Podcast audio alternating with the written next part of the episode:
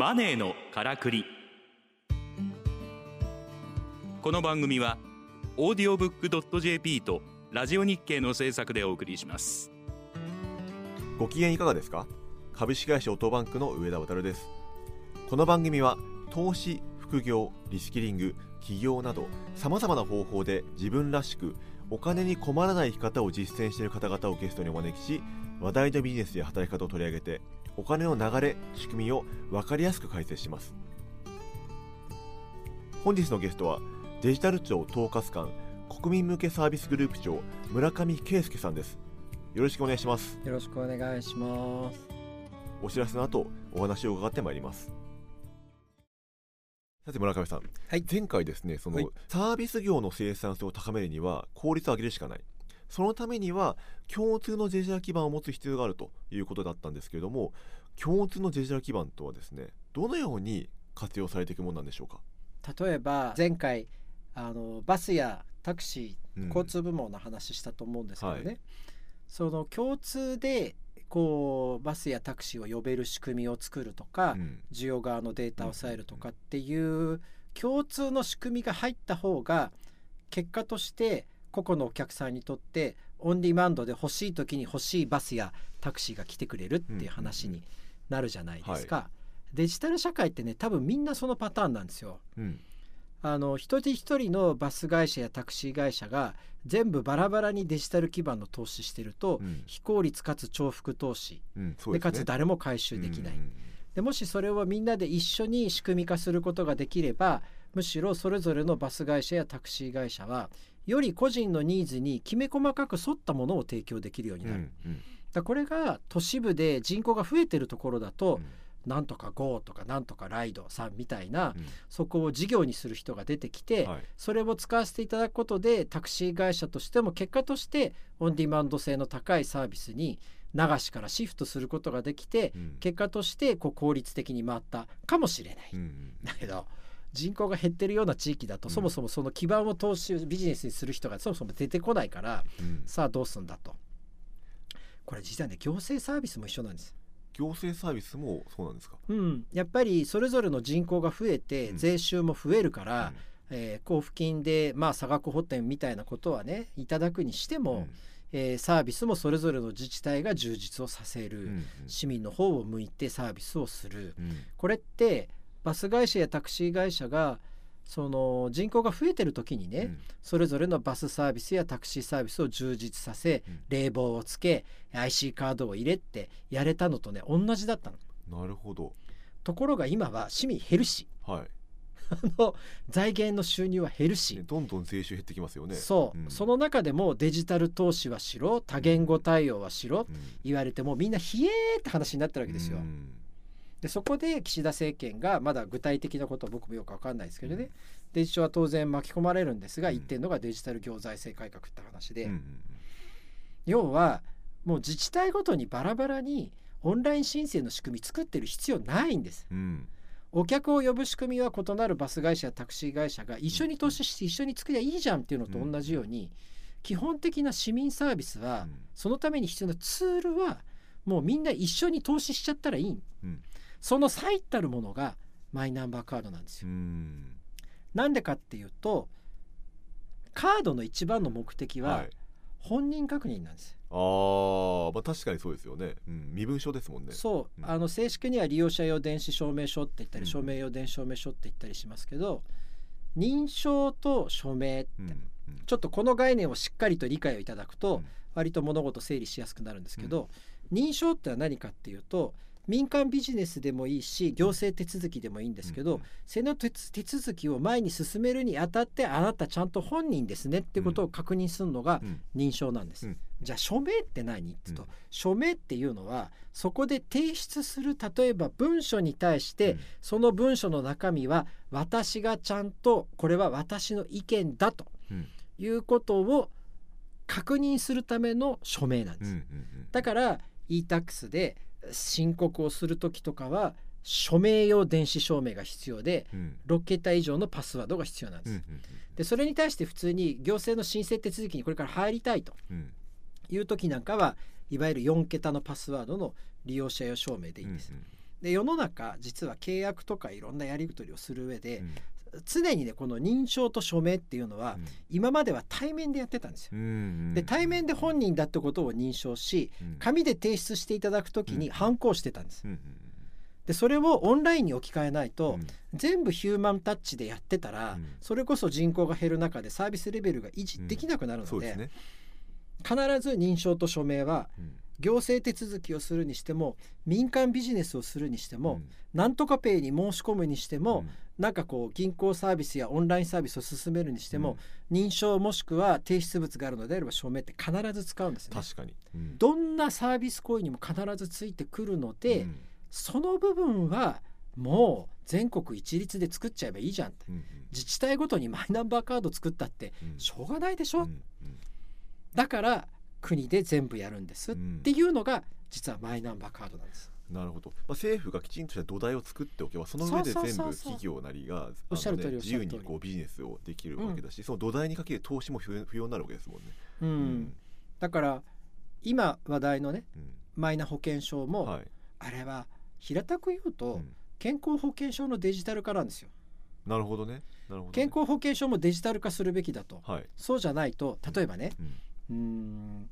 僕も最近腰が痛かったり膝が痛かったりあの息子もなんか怪我したりできあの整形外科お世話になるんですけどね、はい、やっぱ場所ないじゃないですか。そうですね。昔だったら検査も保険点数になるので、うん。検査も何も全部一つのクリニックでやってくれって多かったんですけど、うん。最近はね検査は検査に強いクリニックでうん。MRI を取ってきてもらった上でであの実際の診察とリハビリはうち当クリニックでやりますみたいな。すごい増えてるわけ。確かにそうでした。うん僕も今。最近あのなんかうん。あの最近というかここあの1年以内ぐらいでうんうん。あのなんか体調悪くてなんか MRI やってくれって言われてですねやって、うん。まあ、結局何もなかったよかったんですけどもあの検査専用の病院に行かされてそんなのあるのって思ったんですよね。全く同じこ経験しましたね検査結果データを CD ロムで持ってきます CD をで見ていただきました。でしょ？これ CD なんだって思いましたよ。僕それないでしょ普通。確かに本当そうですよね。実はねそれをオンラインでシェアできるようにするのがマイナ保険証なんです。なるほど。わかりやすい。それは便利ですね。うん。うん。まだちょっと電子カルテを標準化しなくちゃいけないとかね、い、ろんな課題が手前に医療 DX で残っちゃってるんで、うん。今すぐそこにはリーチしてないんですけど、うん。基本的にはそこに行くためのツールなんです。なるでそれはね紙の保険証じゃできない、あこれ紙じゃダメなんですねこれは、うん、だってデジタルの保険証で本当に本人がそのデータ呼び出していいって確認できなきゃ本人に CD ロム持ってこさせるしかないもん。確かに。でしょ？はい。本人確認を兼ねてるんですねあの CD をうん、だ渡すっていうのがね質のいい医療ってなんやねんっていつも聞かれるんですけど、うん。そういうことなんですよ。あーだからね健康保険証はねデジタル化しなくちゃいけないの。うんいけないんだけどいやもちろん今回いろいろご指摘もいただいたんで、どうしても事実上の紙の保険証であるところの資格確認書の方がいいっていう人には資格確認書で結構です。で国民の皆さんに好きな方を選んでください、うんうんどっちでもいいですよ。でもしあのマイナ保険証でなくてうん。資格確認書の方がいいっていう方には、マイナ保険証をお持ちかどうか僕らが紐付けてるかどうかも含めて分かるので、うんそうでない方にも資格確認書お送りしますから、うん。そっち使ってくださいってそういう制度にすることにしたわけですけれど、仮にね健康保険証をデジタル化するとしたら何が起きるかっていうとマイナンバーカードと全く同じものをもう一個作ることになるわけですよ。なるほど、でそれって無駄じゃないですか、うん、なんか一緒にしたった方がいいですよね絶対に。うんだから一緒にしたんです。なるほど。それだけの話なの。めちゃめちゃわかりやすいですね、うんだから別にねその河野何がしさんっていう人が、うん。マイナンバーカードを無理やり普及させるためにマイナ保険証を抱き込んだんじゃなくて、うん。健康保険証は健康保険証でデジタル化しなくちゃいけなくて、うん。でやるのに全く同じ電子証明書のセット2つ作ったってしょうがないから、うん。だったらマイナンバーカードをそのまま保険証としても使ってもらいましょうって、うんうん。そういう話になったっちゅうだけのことなんです。なるほど。極めてロジカルな結果でそうなったわけですね、うん。うんでそのことを厚労省はオンライン資格確認って言うから、はい。すげえ分かりにくいんですけれど オンライン資格確認っていうのは何かっていうと、うん。要するに保険診療を受けるためのうん。被保険者であるという資格をうん。オンラインで確認できるようにしますっていうことで、うんうんうん。それは要すれば健康保険証のデジタル化なんですよ。いや非常にわかりやすいですね。うん。ん。だからねマイナンバーカードは今度運転免許証もそうですよ、はい。運転免許証の場合は紙の運転免許証の方も取っときますけど、しばらく。でも結局マイナンバーカードで本人確認できれば、要は運転免許証も本人確認さえできれば、その本人の紐づく運転の履歴は警察庁のサーバーが持ってりゃいいんだから、うん。何もカードに書き込んだりするなんか全然ないわけですよね。だから極端なこと言えば本人確認さえできればうん。運転免許証って全部オンラインでバーチャルでできるんですよ。でみんなそうなんですよ実は。診察券もそうだし、それぞれの自治体が乳幼児に向けて医療費をタダにするための僕で言うと「マルニュー」っていう 紙のねうん。あの公的扶助のはい。本人確認の助成証をうん。持ってましたけれど、うんこれみんなねマイナンバーカードで本人確認さえできれば本当は終わりなん確かに。だから全ての身分証はマイナンバーが統合できそうですねそうなってくると、うん、逆に言うとカードを一本化するっていうよりも、うん。デジタル社会で必要なのはうん。本人確認がしっかりしてることであって、うん。本人確認さえしっかりしてれば、うん。その運転免許証データであるとか、うん。公的補助助成のプログラムのデータであるとか、介護保険の何割負担の人なのかとかっていうのは、サーバー側が持ってりゃいいだけなんです。確かに、うんらそういうふうに別に切り離した上で本人はちゃんとした本人確認さえ持ってていただければ、あとはみんなそれぞれむしろ危ねえから、うん。あのそれぞれのお役所のうん。それぞれのサーバーの中で必要な個人情報は管理してればそれでいいじゃないですかとうん。いうのがマイナンバーカードをマルチユースで使うっていう話なんです。利便性がこう上がっていくとなんうん。かプライバシーの問題とかうん。がなんか逆にあの出るんじゃないかみたいな意見もあの上がりそうなんですけどもそのあたりってなんかどうやってカバーされてるんですか？だ逆に言うと、うん。個人情報はうん。それぞれの介護保険当局であるとか、医療保険当局であるとかからうん。出ないんです。うん逆に。サーバー上に常にあるから、から逆に変に中途半端に引っ張ってこないんですよ。うんうんむしろ大事なところに置いといて必要な時に必要なデータだけ出したり入れたりする風にするんです。そのために必要なのがマイナンバーカード。なるほど、まあ、あくまでこう鍵であるっていうとこですよね。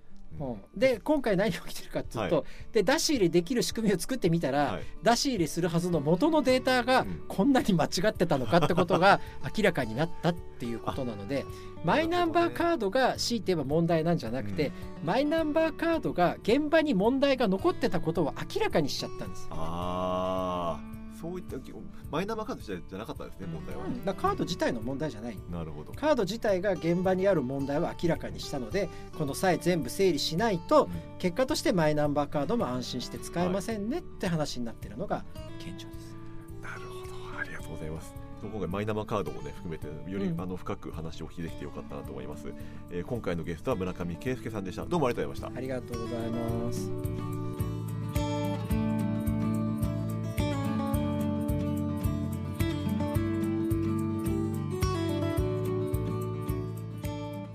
マネーのからくり。オーディオブックドット JP とラジオ日経の制作でお送りしました。番組はポッドキャストによるアーカイブ配信を行っております。詳しくはラジオ日経のサイトをご覧ください。ラジオ日経マネーのからくりで検索するとトップに表示されます。